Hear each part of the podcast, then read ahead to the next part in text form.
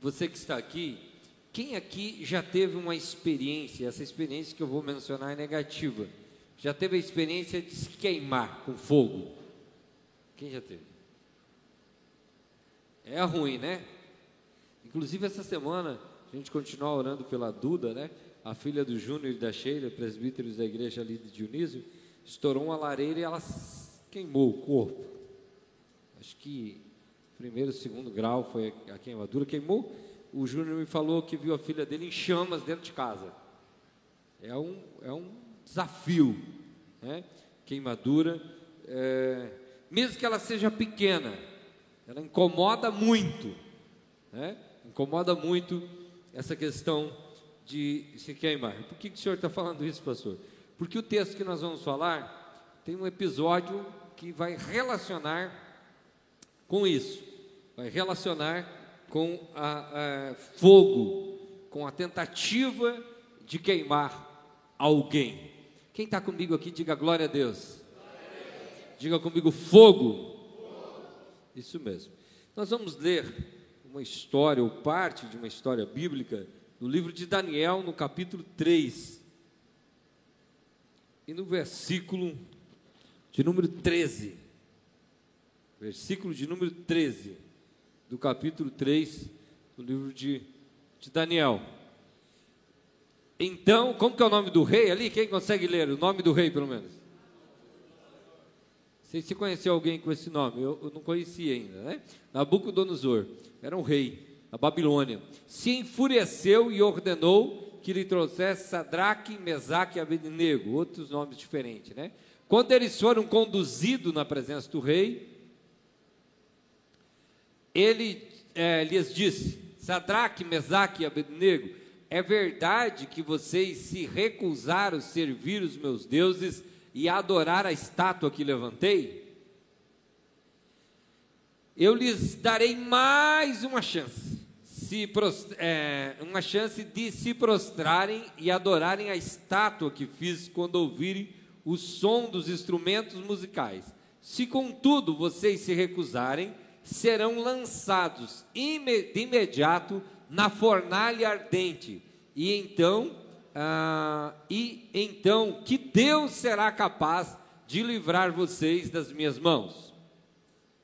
Sadraque, Mesaque e Abinego responderam: Ó oh, Nabucodonosor, não precisamos de nos defender diante do rei se formos lançados na fornalha ardente, o Deus a quem servimos pode nos salvar. Se ele nos livrar, ah, de su, oh, ele nos livrará de suas mãos, ó Rei. Mas ainda que ele não nos livre, é, queremos deixar claro, ó Rei, que jamais serviremos aos seus deuses ou adoraremos a estátua de ouro que o rei levantou. Nabucodonosor se enfureceu com Sadraque, Mesaque e Abednego, é, que seu rosto ficou desfigurado de raiva. Então ordenou que a fornalha fosse aquecida, quantas vezes? Sete vezes mais do que o de costume. Quer dizer, de costume já era quente, ele mandou colocar sete vezes mais. Deu ordem também para que alguns dos homens mais fortes do seu exército, amarrassem Sadraque, Mesaque e Abednego e lançassem na fornalha ardente. Eles os amarraram, diga comigo, amarraram. E os lançaram na fornalha inteiramente vestidos com túnicas, é, turbantes, mantos e outras roupas. E uma vez que o rei, em sua ira, havia exigido um fogo tão quente na fornalha, as chamas mataram os soldados que jogaram os três lá dentro. Veja bem, os que foram jogar já morreram. Assim Sadraque, Mesaque e Abednego, amarrados, caíram é, nas chamas intensas. De repente, porém, o rei Nabucodonosor se levantou espantado e disse aos seus conselheiros: Não foram três os homens que amarramos e lançamos na fornalha? Sim, ó rei, eles responderam. Olhe, disse Nabucodonosor, vejo quatro homens desamarrados. Diga comigo, quatro homens. Desamarrados. andando no meio do fogo. Diga comigo, andando no meio do fogo. Sem se queimar. E o quarto homem se parece com o filho de deuses. Próximo versículo. Então Nabucodonosor se aproximou ao máximo que pôde da porta da fornalha ardente e gritou: Sadraque, Mesaque e Abednego, servos do Deus Altíssimo, saiam e venham aqui. E Sadraque, Mesaque e Abednego saíram do meio do fogo. Mais um versículo. E os altos funcionários oficiais, os governadores, os conselheiros se juntaram ao redor deles e viram que o fogo não, não os havia tocado, nem um fio de cabelo na cabeça deles estava chamuscado, e as suas roupas não estavam queimadas, nem sequer tinham cheiro de fumaça. Pessoal, quando a gente olha para a palavra, é, eu não sei se você consegue absorver com intensidade as mensagens bíblicas, mas a vontade é que só lendo isso aqui a gente já podia ir para casa cheio da palavra de Deus. Amém? Porque em algum momento, pessoal, vocês viram esses meninos que lindo aqui? Eu vou chamar eles dois, eles vêm aqui ou não? Vem aqui, agora vou, mostrar vocês para a igreja. Corre por ali, ó. Isso. Um tá de Homem-Aranha, outro tá de player. Aqui tem um. Vou colocar isso, ó. Vamos ver se funciona esse microfone. Funciona. Vem aqui, pode vir, pode vir. Como que é o teu nome? Pedro. Pedro. E o teu? Miguel. Miguel. Vocês gostam de vir aqui na igreja, Miguel? Sim. Sim? Vocês cantam? Hum, sim. Sim. Pessoal, essas crianças são os filhos do Mateus e da Eri, são muito queridas. Nós, é, a gente vê eles cantando aqui, adorando de uma forma surpreendente. Sabe, nós fomos ali na casa visitar um dia e conversamos um pouco, né? jantamos ali, né, Miguel? É, Pedro? E foi muito legal saber que depois da, da Camila e a Wanda que convidou esse casal, eles foram instrumento de Deus para o casal vir para a igreja. Você pode aplaudir o Senhor? Pessoal, eu falo aqui, eles falam bem alto lá, eles repetem. Quando tem gente que se esconde, eles repetem. Eu falo, falo assim, Nabucodonosor, ou rei, ou tal, ele repete, ele repete tudo. Eles me surpreendem. A Bíblia diz não impeçam de vir a minhas criancinhas, porque deles é o reino de Deus. Que os nossos filhos tenham paixão por adorar ao Senhor. Amém? Deus, vamos dar um aplauso para essas crianças? Deus abençoe vocês. Obrigado, tá? Muito obrigado. Quer falar? Quer falar mais? Não? Então, obrigado. Eles são muito lindos, né? E muito queridos. Glória a Deus. Ah, agora é o seguinte: essa história bíblica, uma coisa interessante da palavra é assim, a palavra ela não é morta. A palavra de Deus é viva. Diga comigo, a palavra de Deus é viva. Então essa palavra de Deus, ela não é só uma história que aconteceu com alguns do povo judeu que estavam cativos na Babilônia. Não é só isso. Quando você lê a Bíblia, quando eu leio a Bíblia, quando nós lemos a palavra de Deus, ela traz uma mensagem atual para hoje. Além da história, além do contexto, tem uma mensagem para o nosso coração. Sempre é bom ler a Bíblia procurando entender o sentido histórico, o sentido cultural, geográfico, onde aconteceu. É bom entender um pouco das palavras, né, de uma tradução para outra, de uma versão para outra, muda um pouquinho. Né? Ali diz que não tinha, que não tinha nem, nem uh, um um fio de cabelo estava chamuscado, tu viu? É um termo, né? É um termo, tem outra tradução que vai falar um pouquinho diferente. É bom entender todos esses detalhes, mas além de tudo isso, o que torna a palavra de Deus importante para os nossos dias, para a nossa vida, é que ela tem uma mensagem para o nosso coração. Ela tem uma mensagem para o nosso dia a dia, ela tem uma mensagem de esperança, ela tem uma mensagem de confronto, muitas vezes, para a nossa vida, e a palavra de Deus é viva, eficaz, mais penetrante do que espada de dois gumes, a Bíblia diz, que penetra até a divisão da alma e do espírito. Essa é a palavra de Deus. E, lendo esse texto, da, da, e tem coisas, pessoal, é bom ler a Bíblia e estar no culto antenado aquilo que o Espírito Santo quer ministrar no nosso coração. É bom estar sempre ligado, sensível ao que Deus quer falar com a gente sobre aquela palavra. certo? Nos debruçar sobre a palavra para perceber nas entrelinhas o que Deus está querendo comunicar ao meu coração. E essa palavra, hoje a gente leu, esse, leu outro, outros capítulos da Bíblia, mas esse a gente sentou hoje à tarde nos deleitamos sobre ele, eu, a minha esposa e minha filha, para estudar um pouco mais. E veio sobre essa palavra aqui, é, o tema da ministração de hoje: oito estágios de uma jornada de fé. Oito estágios de uma jornada de fé.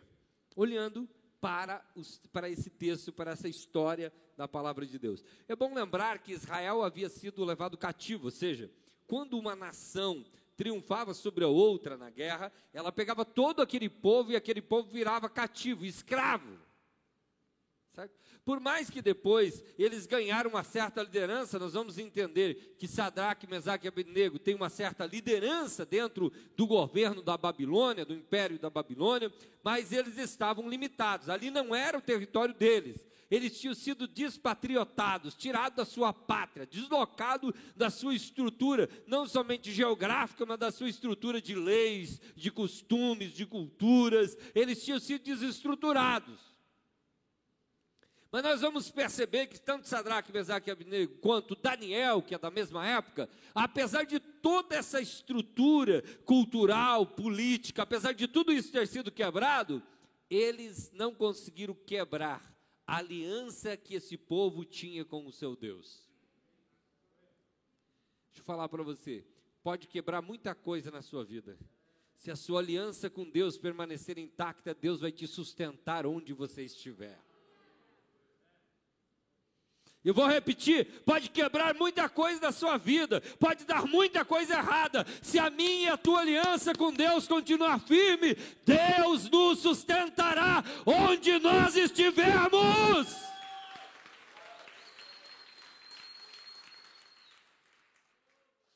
Deus não nos livra muitas vezes do problema, mas Deus nos livra no problema. Porque o problema pode ser um treinamento de Deus na nossa vida. Mesmo que você não pode tocar, não pode chegar perto, mas olhe para alguém do lado, aponte o dedo e diga: Deus está te treinando. Calma, está treinando.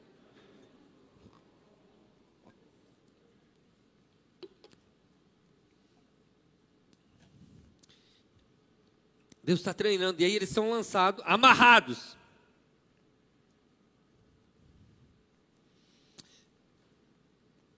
Isso é no versículo 21. O quinto estágio é eles dentro da fornalha. Pessoal, quando eles são amarrados e lançados, eles não têm o controle, eles estão amarrados e são lançados pelos seus inimigos. Eles não têm o controle, o, o ser lançado é aquele momento que dá a impressão que o inimigo venceu que dá a impressão que o problema triunfou, que dá a impressão que você foi derrotado, que dá a impressão que a fé não valeu a pena. O, o ser lançado é o momento que você perde o controle. Eles não estavam mais no controle deles. Estavam no controle, aparentemente, os braços daqueles soldados de Nabucodonosor que estavam lançando eles na fornalha. Se você perdeu o controle de alguma situação e você está sendo lançado para baixo, Fique tranquilo. Logo algum milagre vai acontecer nessa trajetória. E aí, o quinto estágio é dentro da fornalha. Pessoal, vocês já imaginaram? Sabe o que eu imagino? Eu vou parafrasear a Bíblia, que é o recurso que a gente tem de homilética para trazer uma, uma analogia de forma mais entendível. Imagine quando Sadraque, Mesaque e Abednego são lançados dentro da fornalha, a Bíblia diz que o rei Nabucodonosor olha e ao invés de ver três, ele vê quantos? E ele diz: Poxa, a gente lançou três. Pessoal, eu imagino o ápice da experiência deles com Deus.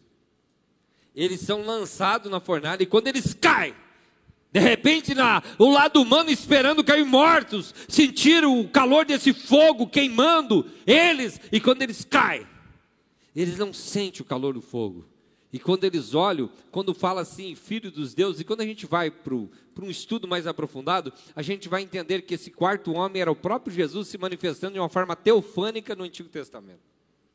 Quando eles olham para o lado, Jesus já estava dentro da fornalha esperando eles. Jesus já estava lá. Deixa eu falar para você. Tem amigos que abandonam a gente no momento mais difícil. Sim ou não?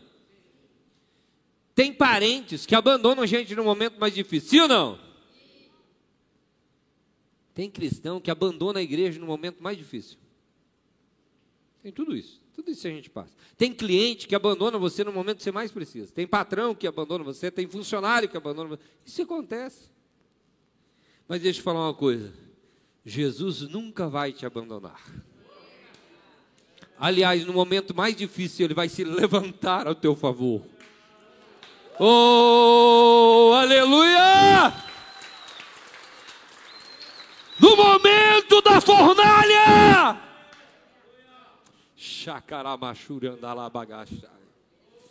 no momento da fornalha, Deus vai se manifestar na minha e na tua vida. A fornalha manifesta quem é o teu Deus. O palco pode manifestar você e a tua glória, mas a fornalha manifesta a glória de Deus na tua vida. A fornalha faz com que a expressão da tua fé se manifeste. O auge do problema, o auge do desafio, o extremo da situação, manifesta Deus na sua vida. As pessoas, olha que coisa incrível o rei, aquele que estava enfurecido com eles, olha e começa a dizer: Ei, tem quatro homens lá. E tem mais um detalhe. Tem uma revelação da palavra aqui. Tem mais um detalhe. Ele vê eles andando. E ele diz: A gente não lançou eles amarrados, eles estão andando. Ei, a fornalha serve para queimar as amarras que prendiam os teus pés. Ei, chorar bagaçura, macandarabaxandarai. Oh! Sabe o que vai acontecer nessa fornalha? Vai queimar tudo aquilo que te amarrava e que te prendia, vai queimar em nome de Jesus, vai queimar em nome de Jesus, e tudo aquilo que travava você de andar vai ser queimado e você vai começar a andar. Ei, ei, eu tenho uma palavra para você: tua vida vai para frente a partir da fornalha, tua vida vai para frente a partir da fornalha, as coisas que estavam travadas vão ser destravadas. É dentro da fornalha que o milagre acontece. Oh, aplaude de verdade, a unção de Deus está neste ambiente. Oh, aleluia, aleluia, aleluia. Queimou. Tudo aquilo que os homens fizeram para amarrar, o fogo queimou. Ei, escute. Se alguma coisa queimou, pode ter certeza que aquilo ia te atrapalhar. Agora você está livre. Quem está entendendo essa palavra de Deus para o nosso coração? Oh, xaramacandarabachuramacandarai. E aí olha a admiração do rei Nabucodonosor. Ele não fica só admirado, ele fica espantado. Ele diz: eram três, agora tem quatro.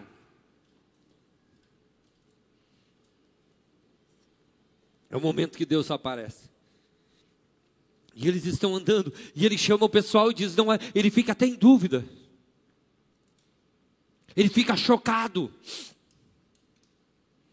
Você tem fé para viver um momento em que pessoas ao teu redor ficarão chocadas com o milagre de Deus na tua vida? Quem tem fé para isso?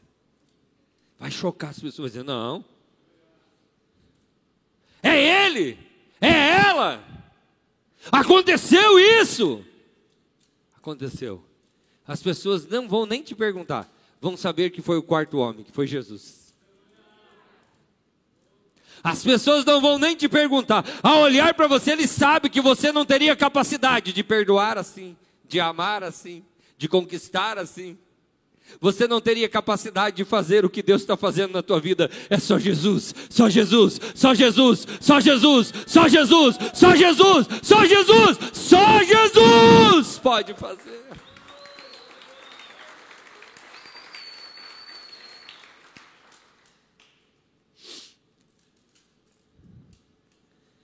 E aí, vem o próximo, que é o sexto estágio da fé. O quarto é ser lançado. O quinto é quando você cai dentro da fornalha e o milagre acontece. São queimados amarras, está no versículo 25.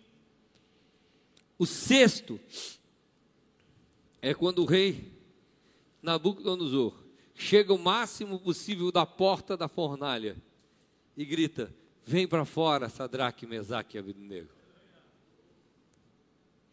Então, o sexto é ser chamado para fora. Deixa eu falar para você. Você e eu, nós temos um tempo dentro da fornalha, mas chega a hora que nós seremos chamados para fora. Quem está preparado para sair para fora? Deixa eu falar para você. A igreja está sendo chamada para sair para fora dessa pandemia e declarar o nome do Senhor Jesus e contar os milagres, as provisões, o cuidado do Senhor. Chega a hora de ser chamado para fora, de sair deste meio. A fornalha não é uma vida, a fornalha é um estágio da fé. Por isso que eu não sou a favor daquela ideia cristã que está a vida toda numa prova, a vida toda numa luta, a vida toda numa sofrência. Pode ser uma fase. O deserto é só passagem. A fornalha é só uma fase. Tua vida não vai ser, não vai se encerrar dentro dessa fornalha. Deus está preparando a tua saída. E aí o rei Nabucodonosor grita, chama eles para fora. E quando ele vai chamar, pessoal, quando ele vai chamar eles para fora, vamos ler o versículo 20, 26, coloca ali de novo ou não? É fácil de colocar, Vini? Versículo 26 do capítulo 3 de Daniel.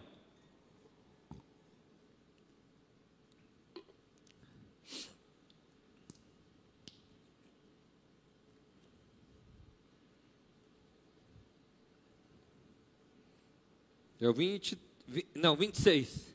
Vai para 26.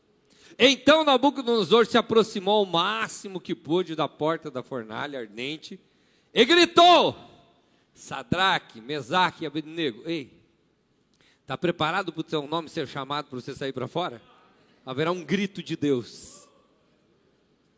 Olha bem, ele cita os nomes dele, diz, deles, diz assim: Sadraque, Mesaque e Abednego, servos do Deus ele já reconhece, ele diz assim: vocês são servos de Deus. Quer dizer, vocês servem a um Deus poderoso. Quem serve a um Deus poderoso aqui? Eles são identificados como servos do Deus Altíssimo. Primeiro eles têm que passar pela fornalha. Saiam, diz ele. E venham aqui. E aí o que aconteceu? Sadraque, Mesaque e Abednego saíram do meio do fogo. Eu não achei essa notícia, eu, eu, mas uma época eu me lembro, teve um dos maiores incêndios do Brasil. Quem lembra disso? Num prédio de São Paulo. Como? Joelma, isso mesmo. Vocês sabem que tem algumas coisas que acontecem que ficam meio abafado, pastor Alex. Por quê? Por exemplo, quando o pastor Luiz Antônio, pastor gaúcho aqui, morreu num acidente da TAM, e morreu diversas pessoas, é, um pouco depois, uma emissora fez uma reportagem sobre ele.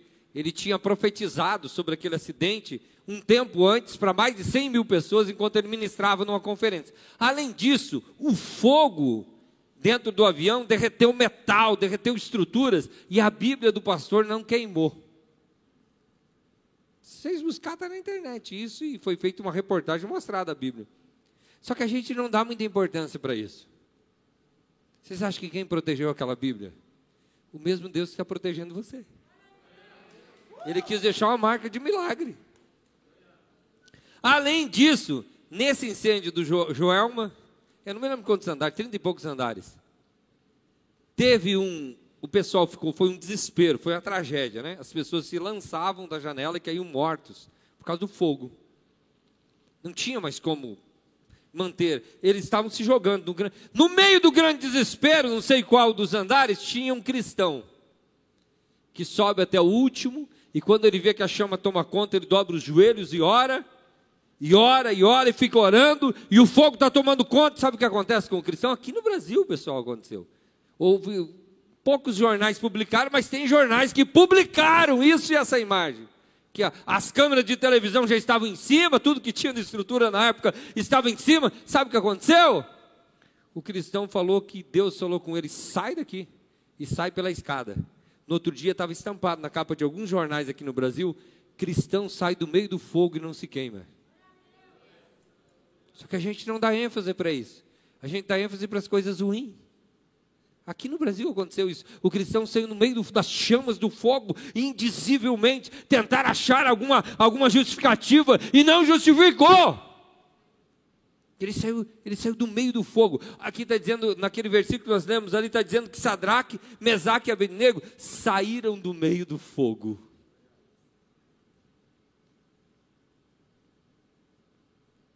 Não sei se é o fogo, não sei se é a doença, não sei se essa pandemia que vão dizer, saíram do meio dessa pandemia vencedores e saíram do meio dessa crise familiar vencedores, e saíram do meio da doença vencedores, e saíram do meio de toda essa situação, pessoas cheias de Deus, e saíram!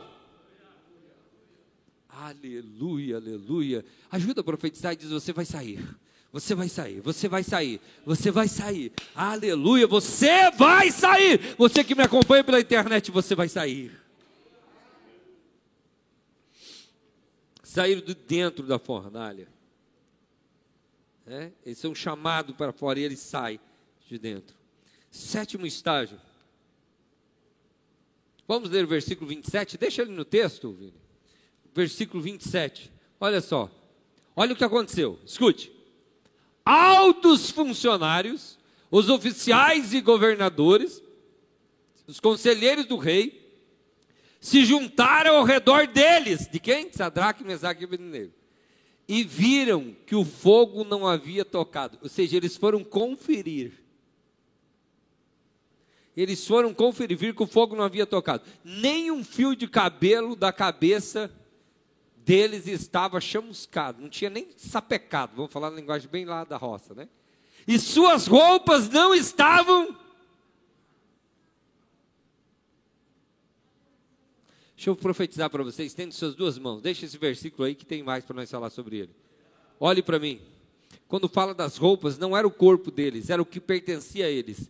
Se o que pertence a você foi consagrado ao Senhor, Satanás não vai tocar nem o teu corpo, nem o que te pertence. Deus vai guardar o que é teu. Chama lá, carachura, macandarabachandará. Deus vai guardar o que é teu, porque Deus é dono da tua vida, é dono da tua empresa, é dono das tuas coisas também. E Ele vai guardar. E eles olharam e viram: olha, não tem nem o fio de cabelo não, não queimou, é sinal que eles tinham cabelo, né, John? O pastor Omar também, né? Eles tinham cabelo. Suas roupas não estavam queimadas. E olha só, isso é forte. Nem sequer tinha um cheiro de fumaça na roupa. Pessoal, quando a gente fica meio perto do fogão, já vem cheiro de comida, cheiro de fumaça, sim ou não? Fica perto da churrasqueira, já sai cheirando fumaça. Os caras entraram dentro da fornalha e o cheiro de fumaça não pegou neles. Você vai sair dessa fornalha sem cheiro de quem esteve nela porque o perfume de Deus está sobre a tua vida e você está guardado e blindado pelo Senhor. Nem cheiro de fumaça. Ei, o que eu olho é o seguinte: quando acontece um milagre, quando Deus abençoa as nossas vidas, os incrédulos tentam achar. Não, não foi bem assim, não é bem assim. Eles tentam achar. Mas daí o seguinte: eles rodearam os caras, olharam e viram, e sentiram, cheiraram os caras e viram que nem cheiro os caras tinham de fumaça.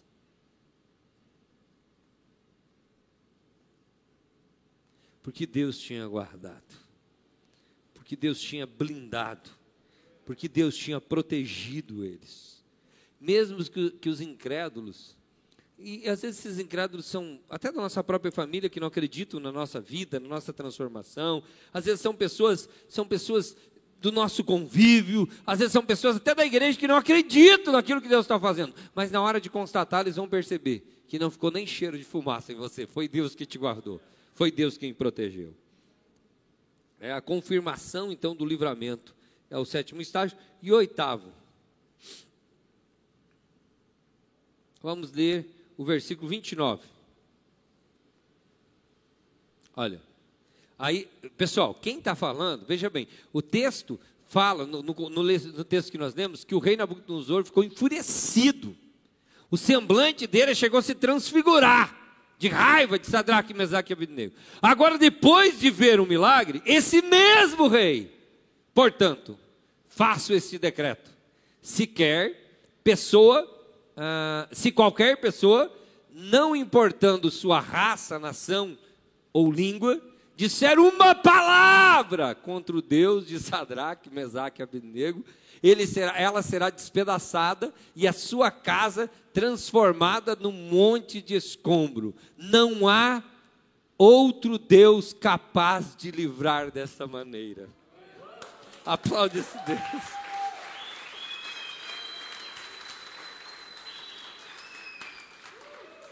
Olha bem, primeiro te criticam, te perseguem. Depois, sabe o que vai acontecer? Que é o último estágio da fé é quando aqueles que te criticavam começam a querer servir o Deus que você serve. É quando aqueles que te criticavam começam a dizer: Ah, esse Deus é poderoso.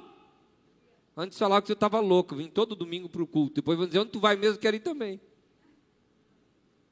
Tu tá doido para o culto, tá agora, agora virou crente, agora virou não sei o quê. Daqui um pouco vão te procurar para receber conselho, porque a tua vida mudou e os teus testemunhos estão começando a tocar a vida das pessoas. Aleluia! É o oitavo estágio da fé. É quando aqueles que criticavam têm que se render e acreditar e admitir. E isso não é para satisfazer o teu ego, isso é para que a glória de Deus se manifeste na tua vida.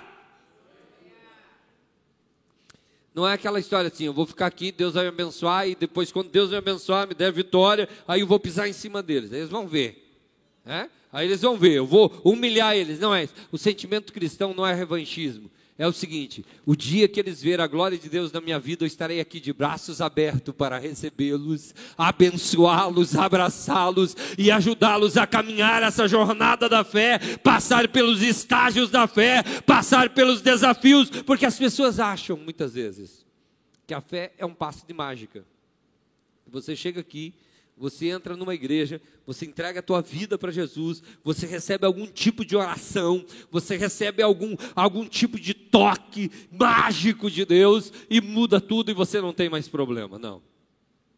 A fé tem um monte de estágios, tem desafios, certo? Tem desafios, tem problemas, você enfrenta todos eles, mas quando tu permanece firme, você vê o resultado de Deus na tua vida.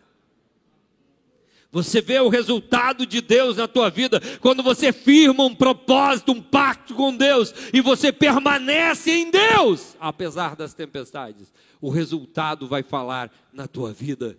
Você vai passar pelos desafios, mas Deus vai passar contigo. Você vai passar pela fornalha, mas o quarto homem estará com você na fornalha. Você vai passar pelos dias de angústia, mas o Espírito Santo Consolador vai estar com você no dia da angústia. Você vai passar pelo dia da perda, pelo dia do problema, mas o Senhor te dará força. E além de tudo isso, pessoal, preciso falar para vocês, além de tudo isso, além de vitória na saúde, a maior vitória é nós saber Todo mundo sabe aqui que a nossa vida não é eterna nessa terra. Todo mundo sabe? Concorda sim ou não?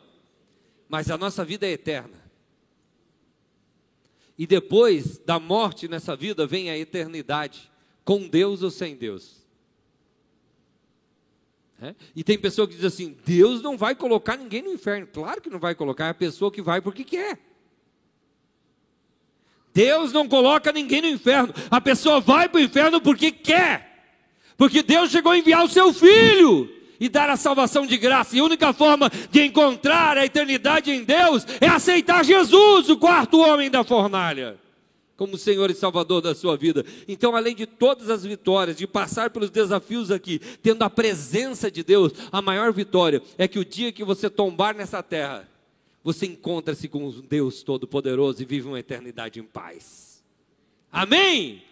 E isso dá uma vida plena aqui na terra, porque o extremo do medo humano é a morte. Sim ou não? Vai morrer, vai terminar tudo. E para onde eu vou? E se eu sei que até depois da morte eu tenho vida em Deus, nada mais rouba a minha paz. Então a vitória em Deus e tudo que a gente prega aqui, os estágios da fé, não estão só relacionados à vida terrena, estão principalmente relacionados à vida eterna. Amém? Eu quero orar com vocês, estejam em pé. E orar com você que está em casa também, fique em pé na sua casa também, nos acompanhe daí.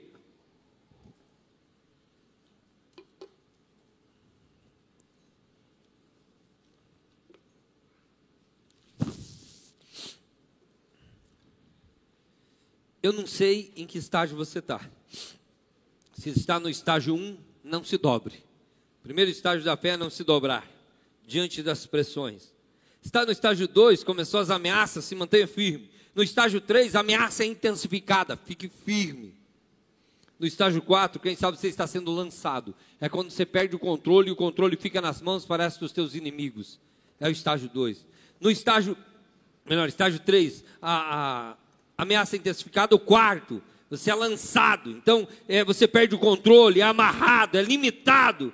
O estágio quinto, dentro da fornalha, onde as amarras são queimadas e o quarto homem está te aguardando lá. Se você está no estágio sexto, será chamado para fora. Oh, aleluia! Ou no estágio sétimo, a confirmação do livramento, as pessoas estão querendo constatar o milagre que Deus fez na sua vida. Ou no oitavo, onde as pessoas já olharão você como referência de Deus na terra. Não sei em que estágio, mas eu quero orar com você. E se você está nessa fase de ameaças, de forçação de barra para você se dobrar, e você precisa ser fortalecido em Deus se a ameaça está sendo intensificada e você precisa da força de Deus, corre diante do altar aqui que nós vamos orar por você. Vem. Se algo está fazendo você se dobrar, aí na sua casa, então, onde você estiver aí na sua casa, levante sua mão direita, que nós vamos orar por você. E você que está aqui, vem correndo, vem diante do altar, que nós queremos orar para que Deus te fortaleça, para que você não se dobre diante das pressões para que você não ceda às ameaças e se mantenha firme. Se mantenha firme em Deus. Deus, obrigado por essa noite maravilhosa. Obrigado pelo teu amor, pela tua bondade. Obrigado porque o Senhor está no controle desta situação. Obrigado pela tua palavra enviada aos nossos corações. O Espírito Santo está fazendo queimar nos nossos corações a tua palavra. A tua palavra revelada é lançada como flecha na nossa vida.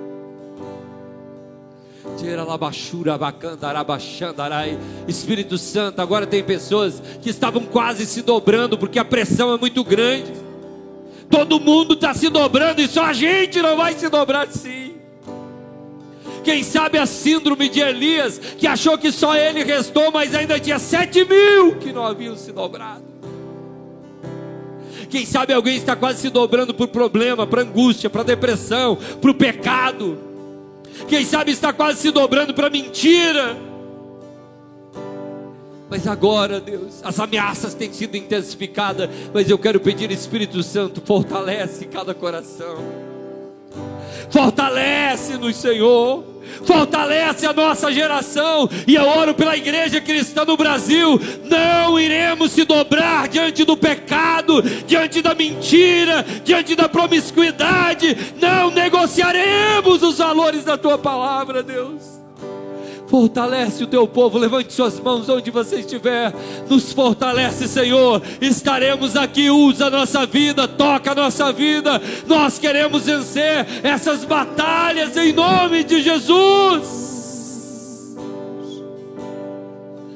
Em nome de Jesus. Oh, adore o Senhor. Vem. Oh, toma, Senhor. Vem e toma o teu lugar aqui. Vem.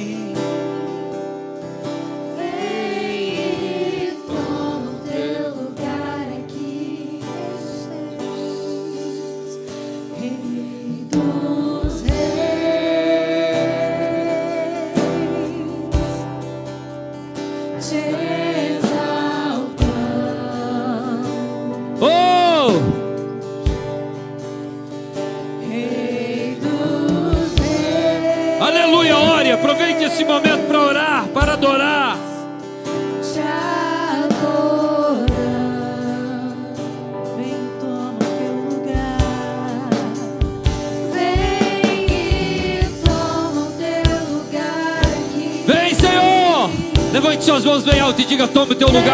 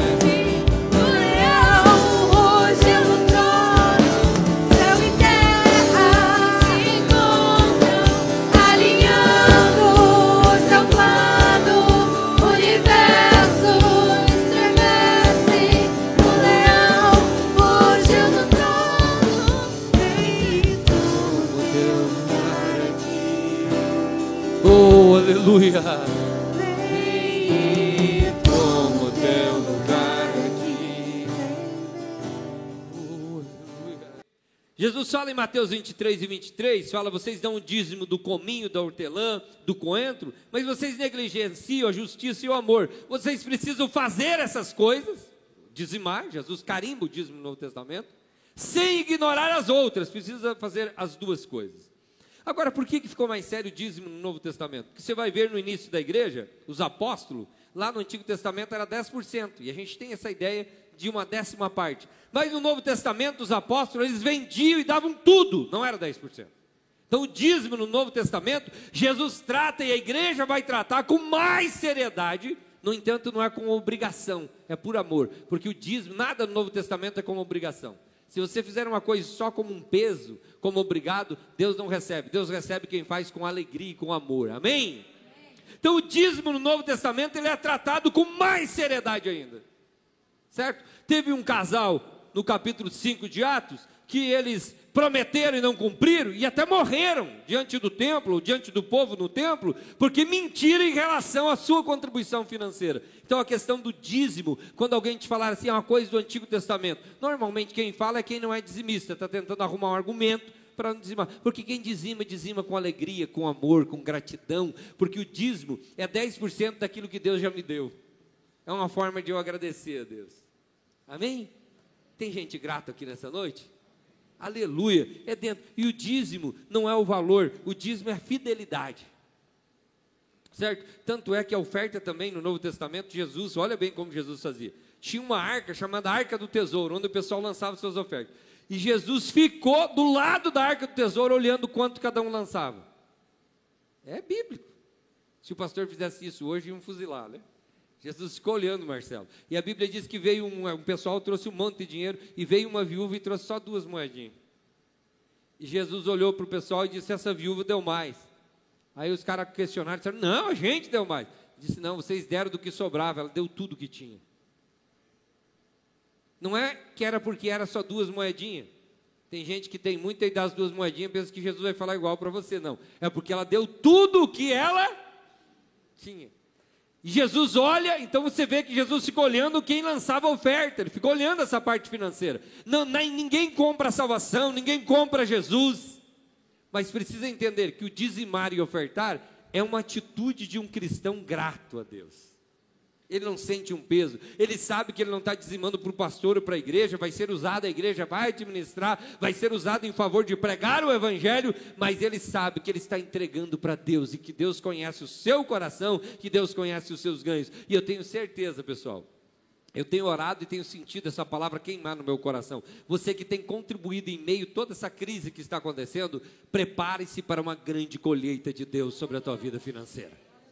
Deus vai honrar a sua fé. Porque, pessoal, no meio desse deserto, desse desafio que a gente está passando, só contribui quem é apaixonado por Jesus. Sim ou não? É que nem o seguinte, pessoal: um copo com água. Aqui, onde tem água do todo lado, vamos dizer que ele tem o seu valor, mas não é tão importante. No meio do deserto, onde não tem água, quanto vale um copo com água? Então, no meio desse desafio, Deus tem, eu acredito que em tantas situações, mas nessa situação financeira, Deus tem sondado os nossos corações. E eu vou falar para você: tem milagre travado, que ao você contribuir vai ser destravado diante de Deus. Deus vai abrir as portas. É isso que vem ao meu coração. Vamos orar. Levante seu envelope. Você que acompanha pela internet, o Pix aí. Tá bom? Você pode fazer a sua transferência, você vai levantar sua mão onde você estiver e Deus vai receber a sua oferta e o seu dízimo. Deus, em nome de Jesus nessa noite maravilhosa, nós temos o privilégio de dizimar e ofertar na tua casa. Deus, nós consagramos o nosso dízimo, a nossa oferta ao Senhor como um ato de amor, de gratidão. Muito obrigado, Deus, porque não faltou pão na nossa mesa. Obrigado porque o Senhor nos dá vida para estarmos aqui e nós queremos, através do recurso financeiro, fazer a nossa parte também, para que a porta do templo continue aberta, para que a mensagem continue sendo pregada, Deus. Obrigado por nos dar essa oportunidade de contribuir com essa obra, Pai. Nós consagramos ao Senhor e eu quero pedir, Deus, opera um milagre na vida financeira de pessoas. Eu sei que tem gente que precisa de um milagre essa semana, Deus. Abre as portas e sopra a prosperidade sobre a vida de pessoas que estão aqui e que nos acompanham pela internet. Em nome de Jesus. Amém e amém. Traga a sua contribuição diante do altar.